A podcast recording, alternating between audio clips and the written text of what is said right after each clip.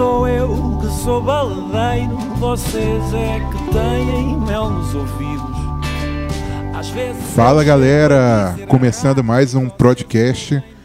É, estamos aqui com a presença do Felipe Schultz e, E do pessoal? reverendo Emílio.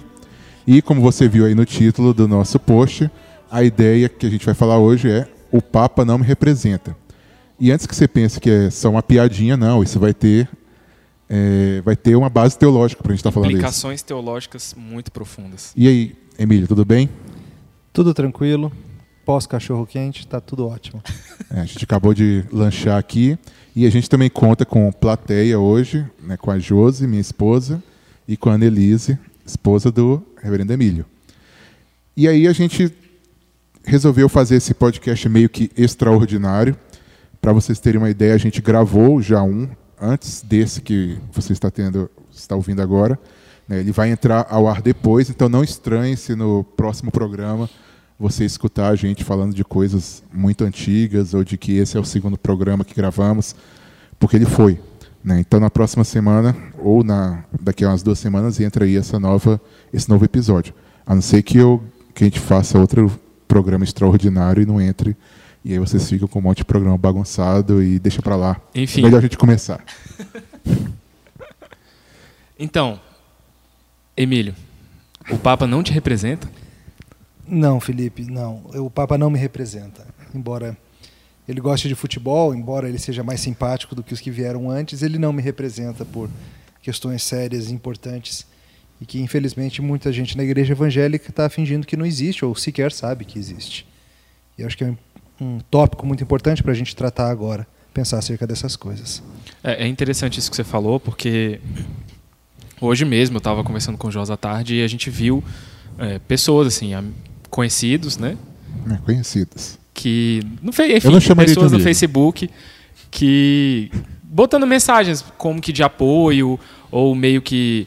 é, é, pessoas conhecidas, é, é, crentes evangélicos, meio que demonstrando algum apoio pelo Papa, algum, alguma, algum tipo de admiração. E, e hoje de manhã, antes de sair de casa, minha mãe estava reclamando, porque um conhecido dela também estava falando um monte de coisa, que esse Papa era muito legal, era muito humilde e muito bacana, e que bom que ele está aqui no Brasil, falando para os jovens, o que os jovens precisam é disso mesmo. E, e fica, a gente acha, eu não sei, eu acho um pouco estranho isso. Ah, e tem uns que acham até errado você criticar o Papa, né? Teve uma conhecida que alguns conhecidos apoiaram a ideia de que, por exemplo, se, se você não gosta que falem mal do seu pastor, então você também não deveria falar mal do Papa. né? Então a gente, para melhorar, a gente resolveu não apenas falar do Papa, Mas trazer o nosso pastor para falar mal também. trazer um pastor falar mal. E eu acho que, eh, antes de entrar realmente no debate, eu acho que o pastor gostaria que a gente falasse mal dele, dependendo da situação. Amém. Se a gente pegasse você falando bobagem, falando coisa não bíblica. Sem dúvida, essa ideia é muito vigente no, no meio evangélico, o entendimento errado do não julgueis, essa- esse tipo de coisa. Vem bem essa ideia de que você não pode criticar as ideias de alguém se você não quer que seja também criticado. Mas a Bíblia nos chama o tempo todo a fazer julgamentos acerca dos líderes eclesiásticos, acerca da, da fidelidade, acerca do, de quanto eles estão ensinando a Bíblia de fato ou estão inventando coisa da cabeça deles. Então a nossa crítica a Francisco não é pelo jeito, pelo temperamento ou pela simpatia dele de maneira nenhuma. É porque ele está ensinando, ele representa todo um sistema que busca diminuir a obra de Jesus Cristo. E os reformadores entenderam isso e criaram uma enorme confusão por causa disso. Não foi à toa que teve uma coisa chamada reforma. Foi por termos percebido que papas, não importa quão simpáticos sejam, não nos representam. Mas dizem que representam. E isso tira o lugar do nosso Senhor Jesus, que é o nosso único representante. A gente vai falar mais com mais cuidado sobre isso, mas uma coisa que eu achei interessante desde a, no momento da chegada dele, ele já fez um ele fez um dos seus discursos e ele citou Atos Atos 3, uma ocasião em que Pedro cura um paralítico e ao um paralítico que era mendigo e ele disse para o paralítico: "Eu não tenho prata nem ouro, mas o que eu tenho eu te dou. Levanta e anda em nome de Jesus." E foi curioso que Francisco chegou e falou isso para o Brasil. Não tenho prata nem ouro, mas eu vim trazer Jesus para vocês. E é absolutamente o contrário. O que eles têm é prata e ouro naquele Vaticano. E eles não vieram trazer Jesus. Lembra? Não é porque alguém vem falando acerca de Jesus que essa pessoa de fato está representando e, e, ensinando Jesus. O próprio Senhor disse isso, que muitos falariam no nome dele, diriam coisas a respeito dele, mas que não estavam de fato ensinando. Então não é porque alguém está falando e Jesus está na conversa que Jesus de fato está sendo exaltado. É, isso que você falou do, do, dos reformadores é interessante porque tem um ponto que a gente queria tocar, é que a própria Confissão de Fé de Westminster toca nesse assunto do papado e de uma forma também bem curiosa, né? É, e alguns até riem da ideia da Confissão de Westminster. E de outras confissões também que falaram é, isso. É, exatamente. Que é? É a formulação clássica de alguns documentos reformados de dizer que o papado é o anticristo. Isso causa muita estranheza no coração de muitos evangélicos hoje por algumas razões. A primeira delas é que as pessoas têm um entendimento torto do que é o anticristo. As pessoas ficaram lendo demais, deixados para trás e outras coisas assim, e criaram uma ideia de que o anticristo é, sei lá, uma, um político da Romênia que vai subir e, e enganar as nações. Nicolai. Nicolai, enfim. E sendo que a Bíblia fala em 1 João, João fala de anticristos no plural. E, e não é necessariamente uma única figura, mas trata-se de pessoas em posição de, de, liderança, em posição de ensino, de influência, que se levantam contra Cristo, anticristo, que buscam tomar o seu lugar, seja com suas ações, seja com suas palavras, e os reformadores entenderam que o sistema católico romano, que o sistema papal, de fato, usurpava o lugar de Cristo nos seus ofícios, e por isso que eles fizeram aquele barulho todo. Legal. E você poderia dar um exemplo de como ele faria isso? Eu sei que tem inclusive um artigo seu no nosso site. Né? Você pode olhar, olhar mais embaixo depois de ouvir o programa. Mas se você quiser desenvolver um pouquinho mais aquilo que não está no artigo, como, como esse Papa, esse Papa não, mas como o papado toma o, o lugar de Cristo, algum, algumas formas. Claro, vamos falar sobre isso sim. Eu acho que uma das maneiras mais úteis é pensar acerca de, dos três ofícios de Cristo também talvez seja uma categoria que nossos ouvintes não estão acostumados a pensar acerca dela, mas a Bíblia ensina ensina para a gente, os teólogos vêm desenvolvendo essa ideia de que Jesus, como mediador, o mediador supremo, ele tem três ofícios que ele exerce de maneira perfeita, de maneira magistral e completa. Os três ofícios são profeta, sacerdote e rei.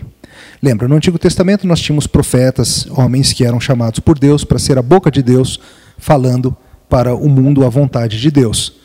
Jesus foi um profeta, foi o profeta prometido em Deuteronômio 18, aquele que viria e seria, última, em última instância, o grande profeta. Ele não somente fala a palavra de Deus, mas ele é a palavra de Deus encarnado, Logos de Deus andando sobre a terra. Esse é o seu primeiro ofício, ele traz a palavra do Senhor de maneira perfeita. O segundo é de sacerdote, se você lembrar de todo o sistema de sacrifícios no Antigo Testamento, nós tínhamos toda aquela confusão de sangue, aquilo tudo que acontecia, sacrifícios diversos, que apontavam para um sacrifício final que viria. E a Bíblia nos ensina que Jesus Cristo é o sacerdote supremo, sumo sacerdote, segundo a ordem de Melquisedeque, e ele vem para fazer o sacrifício final, e ele é tanto sacerdote quanto oferta. Então ele é o sacerdote final para acabar com todas as ofertas, a última, a grande oferta. E por último, o ofício real, os reis, que vinham da linhagem de Judá e governavam em nome de Deus o povo. E eles eram apenas uma sombra do grande rei, o grande filho de Davi, que viria um dia para ser o rei dos reis, senhor dos senhores e reinar sobre todo o universo. Então Jesus é profeta, Jesus é sacerdote, Jesus é rei. E curiosamente, se nós formos investigar com cuidado, a igreja romana, com seu sistema, usurpa, tenta roubar a glória e o poder de Cristo em cada uma dessas coisas. A gente pode falar com cuidado de cada uma, mas vamos começar então com a ideia de profeta, pode ser? Sim, pode ser. Pensa nisso. Como que, que Roma olha e diz que o ofício profético de Cristo não é suficiente, que a palavra de Cristo não é suficiente? Lembre-se, os representantes de Cristo, após a após a, sua ascensão ao céu, são os apóstolos, e eles por um tempo andam sobre a terra, pregando, ensinando em nome, em nome de Cristo a doutrina dos apóstolos, até que chega o ponto que eles gravam de uma vez por, por todas, para sempre, inspirados pelo Espírito Santo, gravam em papel esse tipo. Tá tudo bem? Tá eles gravam a revelação do Senhor, a revelação profética. De forma que hoje nós temos a palavra, que é completamente suficiente. A Bíblia fala acerca de si mesma, que ela é o que nós precisamos para ensino, para correção, para educação na justiça. Ela é tudo que nós precisamos para a vida e a piedade, como diria Pedro, o apóstolo. Mas é interessante que quando se trata da igreja romana, é, o papado ensina algo um tanto bizarro. Ensina que o Papa, quando fala ex cátedra, ou seja, desde o trono, desde o seu assento de Papa, que quando ele fala isso, ele fala de maneira infalível. Deixa eu ler para vocês de um documento chamado Pastor Eternos, um documento que vem de Vaticano I. Diz o seguinte: Nós ensinamos e definimos como dogma divinamente revelado que o pontífice romano, o Papa, quando fala ex cátedra, ou seja, no cumprimento do ofício de pastor e mestre, em virtude de sua suprema autoridade apostólica, define uma doutrina a respeito da fé ou moral a ser aceita pela Igreja Universal, o faz pela assistência divina prometida a ele no bendito, no bendito Pedro, e esta possui infalibilidade, com a qual o Divino Redentor desejou que sua igreja fosse dotada para definição doutrinária sobre fé e prática moral. E estas são irreformáveis. Dei uma resumida aqui no final, mas o que, que, o que, que Roma ensina acerca do Papa? De que há ocasiões em que o Papa se levanta e, desde o trono, faz pronunciamentos acerca de fé, acerca de doutrina, acerca de morais, e que essas palavras dele têm o peso equivalente à própria palavra de Cristo. Então, qual é a ideia? À medida que a igreja avança, à medida que o mundo avança, novas revelações são trazidas por meio do Papa para que a igreja se adapte aos tempos vindouros. Só que note, com isso você está dizendo que a palavra que Cristo nos deixou nas Escrituras não é suficiente. Você está dizendo que aquilo que ele deixou para a gente não basta. É necessário algo mais. E é quase como se você tivesse um profeta idêntico a ele. Né, com praticamente toda a autoridade que Cristo tem como A mesma autoridade profeta. que ele tinha como profeta, Sim, o Papa, sim. quando fala ex-cátedra, tem- também tem. Sem dúvida, essa é a ideia. Continua. E o que vem junto com isso é toda, então, toda a tradição romana também se encaixa nessa ideia de, de profecia, a sagrada tradição. Deixa eu ler de um outro documento para vocês chamado Dei Verbum. Esse é um documento bem recente, de 1965, do concílio chamado Vaticano II. Ele diz o seguinte: A Sagrada Escritura é a palavra de Deus enquanto escrita por inspiração do Espírito. Ou seja, bota a palavra de, a Escritura, a Bíblia. Aí ele vem e diz: A Sagrada Tradição, por sua vez, transmite integralmente aos sucessores dos apóstolos a palavra de Deus confiada por Cristo e pelo Espírito aos apóstolos, para eles, com o Espírito da verdade, conservem, exponham e difundam fielmente na pregação. Donde resulta, assim, que a igreja não tira só da Sagrada Escritura a sua certeza a respeito de todas as coisas reveladas. Por isso, ambas, Bíblia e tradição, devem ser recebidas e veneradas com igual espírito de piedade e reverência. Isso vem de uma encíclica chamada Dei Verbum, Palavra de Deus. Isso é chocante, porque aqui você está dizendo que a tradição romana está no mesmo nível das Escrituras. Sim. Que a palavra de Cristo não é só aquilo que foi escrito e gravado para nós. na E, e essa é uma dificuldade quando você discute com um católico que conhece bem as- a, sua doutrina, é que ele ele meio que vai discutir, vai partir do pressuposto da tradição também, né? Sim, sim. Não adianta você. É. eh, Ele vai falar sobre a perpétua virgindade de Maria. Você fala onde que está na Bíblia. Você- ele vai te falar, não É, está em e lugar alguns nenhum. crentes são ingênuos em relação a isso. né? Eles pensam que não, nós somos parecidos, nós cremos na mesma palavra e, e coisas do tipo. Sim. O- a palavra suficiência ou somente ela é muito importante em toda essa discussão com Roma. Eles creem na Bíblia? Creem. Creem na Bíblia somente? Não. Eles creem na obra de Cristo? Creem. Eles creem na necessidade da fé? Creem. Mas não somente. Fé mais obras. Cristo mais, mais igreja. Bíblia mais tradição. Então, esse é um exemplo do ofício profético. É, e nessa parte da tradição, por outro lado, não é que a gente também não tenha tradições ou não não não estude tradições, por exemplo, a gente estava aqui con- con- conversando, citamos confissões de fé, que são documentos Sim. históricos, etc. Mas é a questão do peso. A gente não, de forma alguma, a gente equipara é, é, escritos dos pais da igreja ou dos reformadores à Bíblia. A gente tem a Bíblia num patamar só dela, acima, e que qualquer outra coisa que venha é, é, é passível de falibilidade, pode ser falho.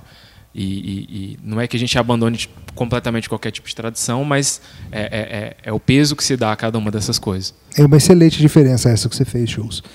De fato, inclusive nosso documento da nossa denominação, Confissão de Fé de Westminster, tem um dispositivo na própria confissão que afirma isso, que a Bíblia é a regra final pela qual nós devemos decidir qualquer controvérsia, qualquer doutrina, e que concílios humanos, documentos humanos são falíveis, inclusive a própria confissão.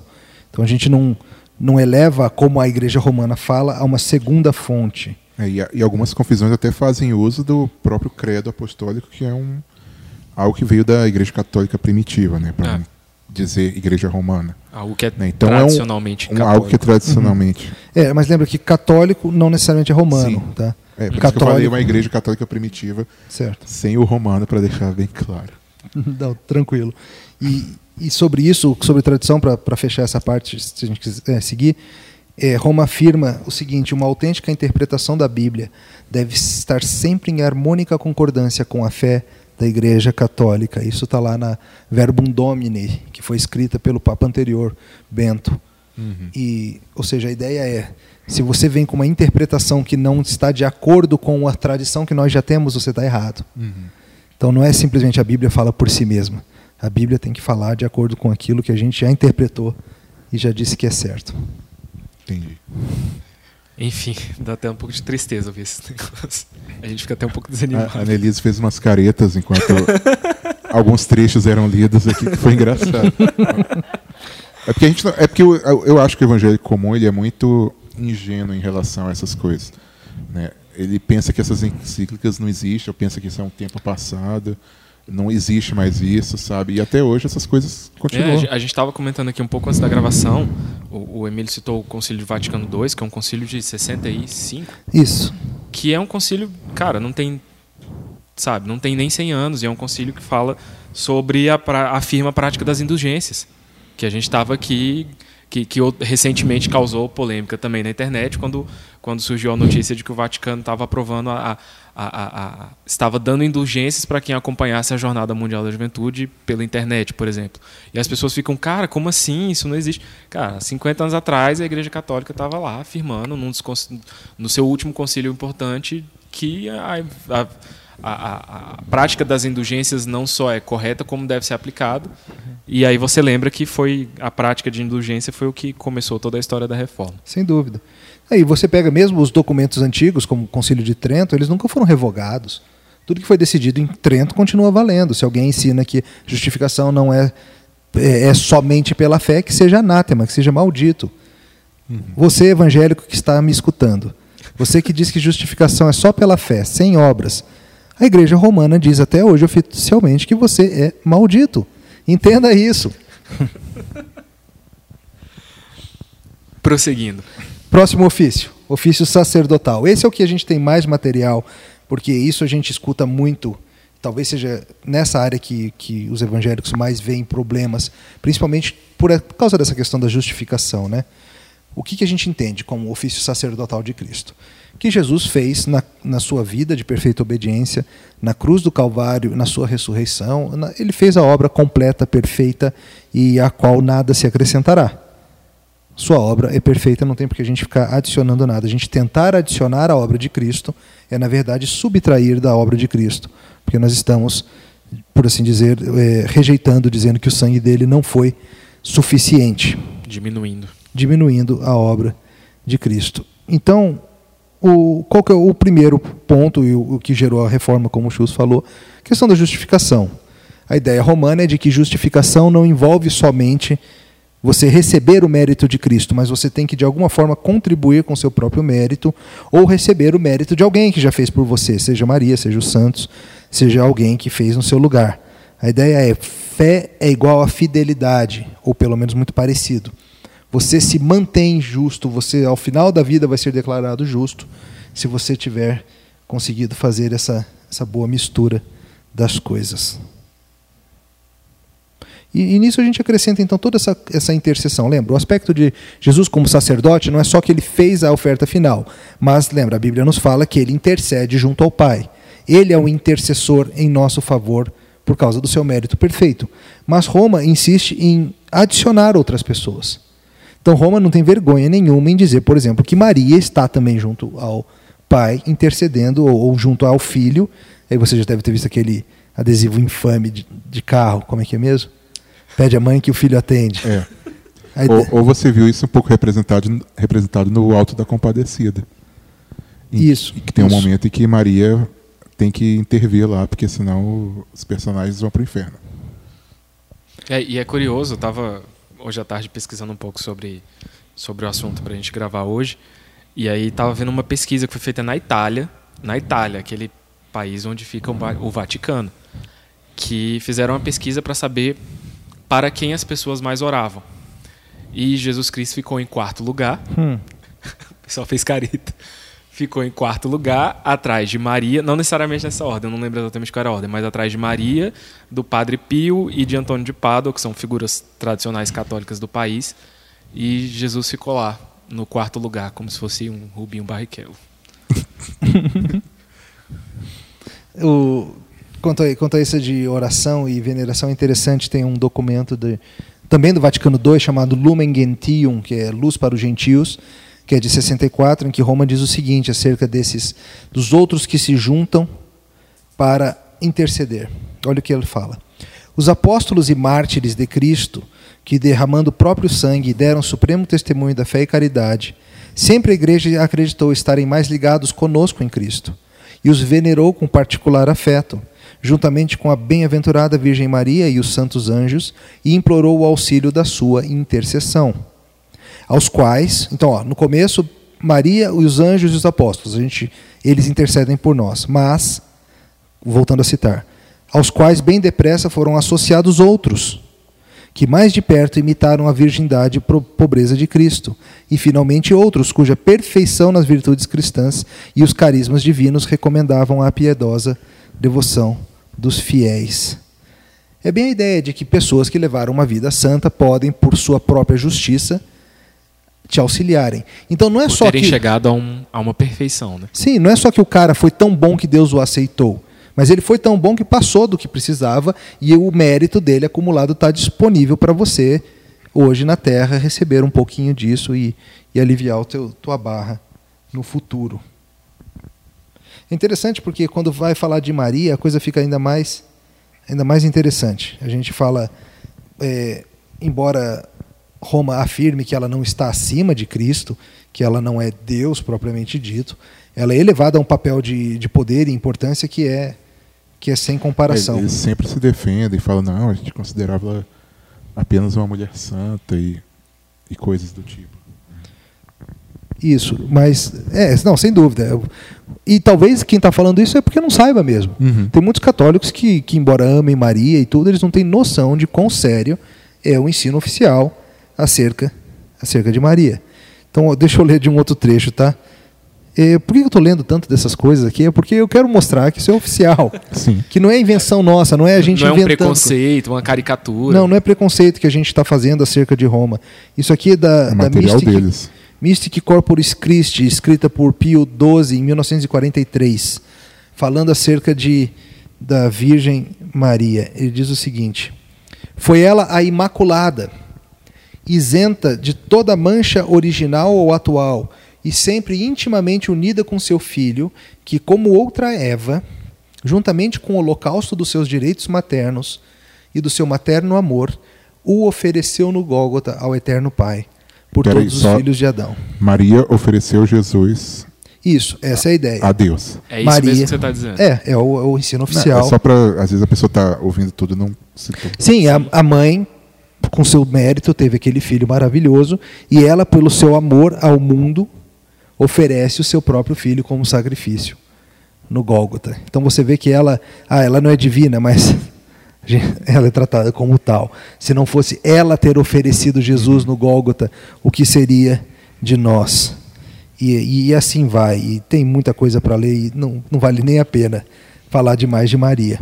Mas vale lembrar a ideia da, da missa, que é outra forma pela qual o sacerdócio de Jesus é, é ofendido. Porque, teoricamente, o que está acontecendo na missa? Um sacrifício. O sacrifício de Cristo está sendo perpetuamente feito. Dessa vez é um sacrifício sem sangue, é, sem, não sangrento, mas o vinho se torna sangue, o, o pão se torna corpo, e o que acontece ali é o sacrifício de Jesus. Então, por isso que o padre é visto como um sacerdote. Lembra, eu estava falando, Jesus é o último sacerdote. Não para a igreja romana. Para a igreja romana, cada padre, cada bispo, cardeal, o papa são sacerdotes. Então não encerrou em Cristo, não foi suficiente. Tem que continuar fazendo, tem que estar tá acontecendo todo dia. Você tem que ir à missa para receber o fruto, a bênção do sacrifício que aconteceu ali naquele momento. Então você olha para a cruz e fala: ah, muito bom, muito legal, mas não é suficiente. A cruz não bastou para aquilo que tinha que acontecer. E você vê que nisso você fica preso a quê? Ao sistema romano. Por isso que eles dizem fora da igreja não há salvação. A frase é verdadeira se você estiver falando da igreja invisível, mas não da denominação romana. Uhum. Mas no sistema deles sim, porque só na igreja romana você vai receber o fruto da missa legítima. Só lá você vai ter contato com os sacerdotes. Só lá você vai receber a intercessão de Maria. Então, é uma, é uma inocência, é uma visão errada de um evangélico que diz ah, a missa é o culto católico. O padre é o pastor católico, como se fosse a mesma coisa. Não são. O padre não é simplesmente a versão do pastor na igreja romana, ele é um sacerdote cuja principal função é fazer o sacrifício de Cristo toda vez que a missa é celebrada. E a missa é completamente diferente. Tinha uma, um trecho que você citou, não sei se você vai citar ainda, mas que você falou que deixou várias coisas de fora, é quando você falou a respeito da uma coisa sobre o sacrifício, a primeira ceia ter acontecido no ventre, uma coisa. Porque quando a gente, quando a gente não, né? Quando as pessoas tomam parte da, da da missa, elas estão ingerindo Cristo da mesma forma que foi a, prim a prim ah, isso, que Maria isso. recebeu isso, Cristo dentro de si. A ideia é que a primeira Eucaristia aconteceu dentro de Maria quando ela recebeu o corpo e o sangue de Jesus. E agora nós repetimos o que Maria já fez. A, mi a missa é mariólatra. Então, seguindo nesse, nesse paralelo, por favor, não comparem a ceia com, com o que acontece na missa. Não, não é a mesma coisa. Não é a versão católica da mesma coisa. É algo idólatra o que acontece é uma, na igreja. Uma perversão mesmo, né? Acho que a palavra mais branda é isso, né? Você quer que eu leia Distorção aqui? Pode ler. Vem de, essa vem da, da bula Eclésia de Eucaristia. Diz assim: é, o que se realiza sacramentalmente em cada crente quando recebe no sinal do pão e do vinho o corpo e o sangue do Senhor. Existe, pois, uma profunda analogia entre o fiat pronunciado por Maria, em resposta às palavras do anjo, e o amém que cada fiel pronuncia quando recebe o corpo do Senhor. A ideia é que você recebe o corpo como Maria recebeu, ela foi a primeira. Só um detalhezinho: Maria teve um fiat também, né? Que é meio que aquela palavra para criação. É. Não, eu acho que o fiat de Maria é o, é faça-se. Assim, é o faça-se. Quando ela fala faça-se a tua vontade. Mas eu acho que tem um pouco de referência ao faça-se a luz, faça-se. Talvez tenha. A ideia de do que está acontecendo mas, ali. É mas aí já é indo mais do que a gente tem o poder de saber agora. Mas agora falta o ofício do o último do ofício. O ofício real. É, é interessante sempre que você vai participar de um exame de ordenação pastoral na Igreja Presbiteriana nos Estados Unidos, eu vi alguns sempre se faz a mesma pergunta. E é uma pergunta importante, todo mundo sabe que vai fazer, mas faz assim mesmo. Pergunta-se para o candidato: quem é o cabeça da igreja? E só tem uma resposta aceitável. O cabeça da igreja é o Senhor Jesus Cristo. O cabeça da igreja local não é o pastor da igreja, não é o conselho, não é ninguém. O Senhor Jesus é o cabeça da igreja. Por quê? Porque ele é o rei da igreja. Porque ele é o único que é o defensor, o protetor, o governante da igreja. Os pastores e, e qualquer outro líder eclesiástico é simplesmente um representante desse, desse grande bom pastor. O problema é que Roma usurpa esse lugar ao dizer que o Papa é o cabeça da igreja. A ideia é que o Papa, o bispo de Roma, é o pastor de todos os pastores. Ele é aquele e a ele foram confiadas o cuidado de todas as igrejas. Todas as igrejas estão em comunhão com Deus porque estão em comunhão com Ele. Ele é o intermediário e o cabeça e o líder. O representante. O representante aquele que de fato está representando Deus na Terra. E você pensa nos, nos títulos dele, Pontifex Maximus, que, a ponte máxima, o, o, construtor de ponte o vicário máxima, de Cristo, que é o, o vicário de Cristo, que substitui Cristo. É, a ideia é bem essa mesmo. O Papa e o papado são hoje é, Jesus Cristo na Terra. E é, e é só curioso também, porque eles não apenas usurpam a obra de Cristo, como eles também tomam a obra do Espírito Santo né, que é aquele que veio para, como entre aspas, como um substituto, né, tomar, ocupar essa posição de Jesus. E o Papa também ele, ele Não, eu que estou aqui fazendo as vezes de Jesus, né? Sendo a, a É, presença da deixaria o divindade. consolador. Aí o, O Papa Consolador veio é o Consolador, é. dele. E e você vê, por exemplo, voltando aí a Atos 3, que eu citei mais cedo, quando Pedro faz aquela cura maravilhosa, o pessoal vem meio assombrado, querendo ver. Pedro, você é demais. Eu estou adicionando aqui, tá? É, Mas a ideia é essa: todo mundo fica abismado e vem ver o que está acontecendo. E Pedro fala: vocês estão espantados por quê? O que aconteceu aqui não foi nem pelo meu poder e nem pela minha piedade. Então ele rapidamente tira o foco de si mesmo e começa a pregar um sermão sobre Cristo, falando acerca da morte de Cristo, a culpa deles em fazer isso, e assim segue proclamando o Evangelho. Só que quando você vê, por exemplo, o Papa chegando no Brasil, a, a atenção é nele. As pessoas querem levar os nenéns para ele tocar, as pessoas querem beijá-lo, as pessoas querem abraçá-lo, querem tirar uma foto com ele. A atenção é voltada para ele, porque ele é o representante de Cristo na Terra. A ideia é amar a Cristo, é amar o Papa e vice-versa. Então você vê a seriedade da situação. A Josi comentou aqui que o, o jogador Oscar acha, inclusive, que o Papa tem o poder para curar o câncer dele. E ele Sim, foi é- atrás dele? Foi atrás dele para isso. É, é, é bem essa ideia. Se você, não sei se você sabe, mas o, o João Paulo II está no, tá no caminho rápido aí, no, na via expressa para ser santificado, porque teoricamente já fez alguns milagres aí depois de morto. Mas a ideia é essa mesmo. de. Ele tem poder nele mesmo. E Pedro falava, não é nem o meu poder e nem a minha piedade.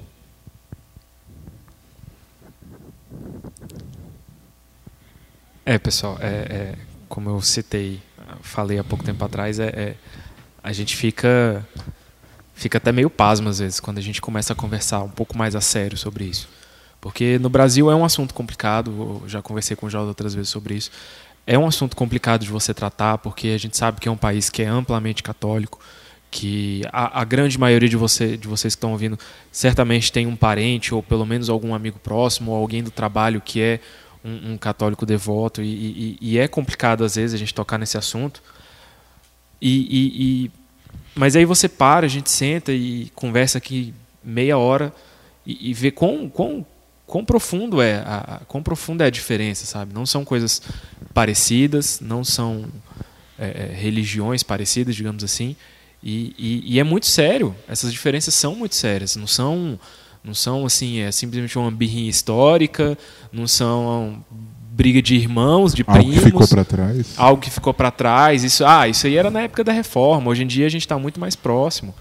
Não, é muito sério. A gente, a gente E- quis e gravar. tem outra coisa, pelo menos assim, pelo menos eles- as encíclicas e os documentos oficiais são honestas em relação a isso, mais do que muitas vezes os evangélicos são e alguns reformados são em relação à Igreja. Católica. Em vez de deixar claro né, a sua posição, gostam de tentar. Sim, sim. Sempre que Roma fala em ecumenismo, é, é ecumenismo em que você cede e se torna parte dela.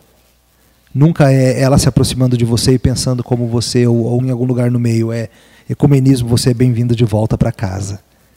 É sempre essa ideia. E eu queria lembrar duas coisinhas só antes, antes de encerrar minha participação. Uma delas é que, quando a gente fala isso, geralmente as pessoas falam: ah, você está me dizendo então que não tem ninguém salvo na Igreja Católica? Que esses, sei lá, milhões, centenas de milhões de pessoas estão todos perdidos? Eu tenho certeza que tem cristãos verdadeiros na Igreja Católica. Mas há uma ressalva: isso acontece apesar do sistema, não por causa do sistema.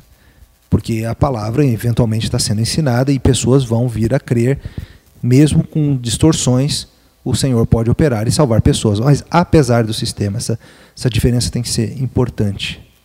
E a outra coisa que eu queria falar é que talvez tenha alguém, algum católico romano ouvindo isso. E, entenda que nós não fazemos isso de forma nenhuma para desrespeitar a sua posição. Pelo contrário, a gente quis inclusive trazer a citação dos documentos oficiais, porque talvez sequer você entenda a seriedade da sua posição. Que você ser católico implica em você dizer que Jesus não é suficiente. Talvez você não saiba disso. E seja a hora de você lidar com essas coisas e, e fazer de Cristo sua habitação e voltar para casa. Legal. Ju, você quer complementar? Não, é- é- era isso mesmo. Vocês, vocês concluíram bem o que eu estava pensando. É, é- a ideia não é, não é trazer à tona uma briga antiga, nada disso. É porque é muito sério. O- o- o- nesses três pontos que, que o Emílio tocou, e a gente podia ter falado passar mais três horas aqui conversando. O, o, é muito sério a, a, posição que a Igreja Católica assume no lugar de Cristo. E se você é um, é um cristão que foi regenerado e crê na obra de Cristo, crê na justificação somente pela fé, não tem como você achar que, que é normal, que é admirável, sabe? É, é, é, um, é, é algo completamente diferente. E essa diferença é muito séria, foi essa diferença que levou as pessoas, os reformadores a fazerem o que fizeram 500 anos atrás e essa, essa, essa diferença não acabou não, não, não, com o tempo. E, e, por isso que a gente achou importante tratar desse assunto hoje, porque é algo que, quando se para para pensar, é, é, muito mais profundo do que a gente está acostumado. E é uma questão de vida ou morte mesmo, porque, voltando ao título do, do podcast, o Papa não me representa, porque, no fundo, a pergunta é: em quem você bota a sua fé? Quem é que te representa? Onde está a esperança do seu coração? Está em Jesus? Ou está na Igreja Católica Romana, no sistema papal e nessa coisa toda. Eu espero que esteja em Cristo. Só Ele é perfeito profeta, sacerdote e rei. Se você coloca, talvez até como evangélico, talvez a sua esperança esteja na sua denominação, ou no seu batismo, ou no seu, no seu pastor. A sua esperança tem que estar em Cristo, só Ele te representa. Verdade. É isso aí. Então é isso, pessoal. Obrigado por ouvirem a gente até agora. Aí embaixo você vai ter mais alguns links que não foram mencionados aqui, de alguns textos em relação à controvérsia entre a igreja protestante e a igreja católica. Tem alguns artigos bem legais, tem um mais ou menos escrito por mim, mas tem uns muito bons também. Então, obrigado, Emílio, pastor Emílio. É, Meu prazer. pela presença, sempre, a gente sempre gosta de ter você aqui com a gente. Você Eu gosto também. Até a próxima, galera. Falou. Falou, tchau, tchau